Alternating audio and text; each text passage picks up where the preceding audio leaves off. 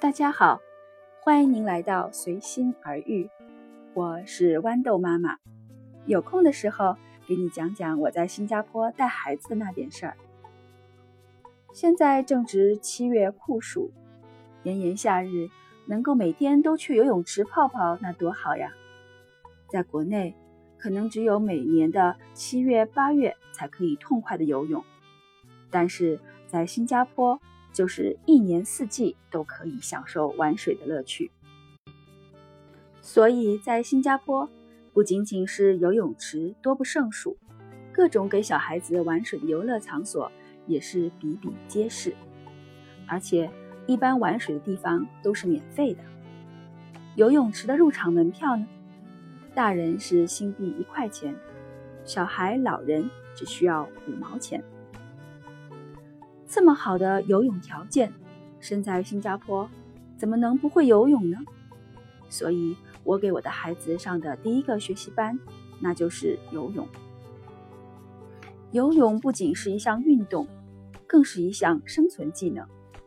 新加坡也是一个岛国，四周都是大海，如果万一掉到水里不会游泳，那不就完蛋了？而且。游泳也是很多其他水上水下运动的基础，比如水球、潜水、浮潜、划龙舟等等等等。如果怕水不会游泳，在热带国家，基本很多好玩的活动你就没份儿了。尤其是集体活动，不能参加也挺遗憾的。我的大儿子是在六岁的时候开始学游泳的，还是我之前也提到过的观点。小孩子学东西其实不需要太早的，之前都是以玩水为主。大部分的新加坡孩子都是选择去政府的游泳池办的学习班学习，一个班大概六到八个孩子，教练看起来都是挺有经验的那种退役运动员，还有年纪特别大的爷爷辈的教练，样子看上去都挺严厉的。每个星期上一次课，有很多时间可以选择。一个月的学费大概是七十多新币的样子。我觉得和国内的比起来，肯定是便宜的不得了了。因为在国内，由于天气的缘故，一般都是室内恒温游泳馆，本身游泳馆的入场费都要好几十块人民币，再别说上加上要去上课了。我带孩子去过我家乡的游泳馆。那时候天气已经很热了，但是游泳馆的水还是挺冷的，我自己都怕冻感冒了，更别说孩子了。但是在新加坡，基本没有室内的游泳馆，游泳池在经过一天太阳的暴晒之后，水温都非常的舒服，就算下过雨也没有关系。我的孩子并没有去公共游泳池学游泳，而是经朋友介绍。请了一位年轻漂亮的教练姐姐来教，而这个年轻漂亮的姐姐就是我教书的理工学院毕业的。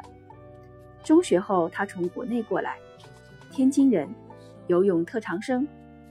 可能我想，我以后会以她为例子，说说从国内过来新加坡留学和生活的故事。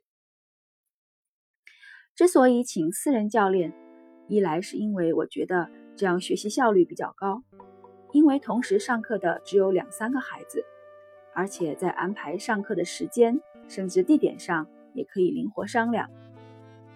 我的大儿子一开始是和他的幼儿园的一个女同学一起学的。我发现这个女孩子在身体协调性上比男孩子好很多，游泳的姿势都很优美，而男孩子看起来就是那么笨拙。女孩子上课都很听老师话。老师说干什么就干什么，而男孩就是做什么都要打个折扣。和我老大一起学的女孩子，没多长时间就游得挺好了。当然啦，我的老大也是学得还不错，现在学了将近两年，基本四种泳姿都可以游了。五十米的泳池，三个来回不成问题。在新加坡游泳也是有等级考试的。好像在小学阶段有一个最基本的游泳技能的考核，每个小朋友都要通过。还有很多家长会送孩子去更高级的考试，就是那种考完可以去当救生员的那种。其实我觉得新加坡这里有一个不好的风气，那就是什么都要考个证。当然想想也是，孩子学了这么久，总得有个证书什么的，保不准什么时候需要拿出来亮亮。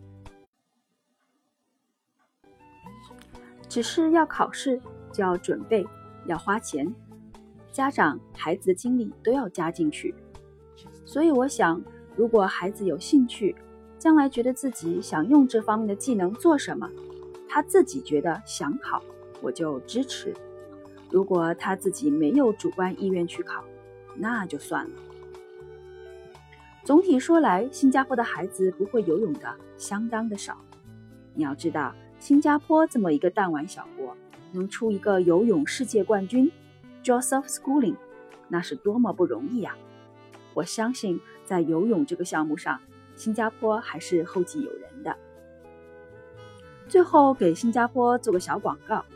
在新加坡的标志性建筑金沙酒店的顶层，有一个无边游泳池。如果你来新加坡旅游，一定不要忘了去上面感受一下哦。今天就和大家聊到这里，我们下一期再见。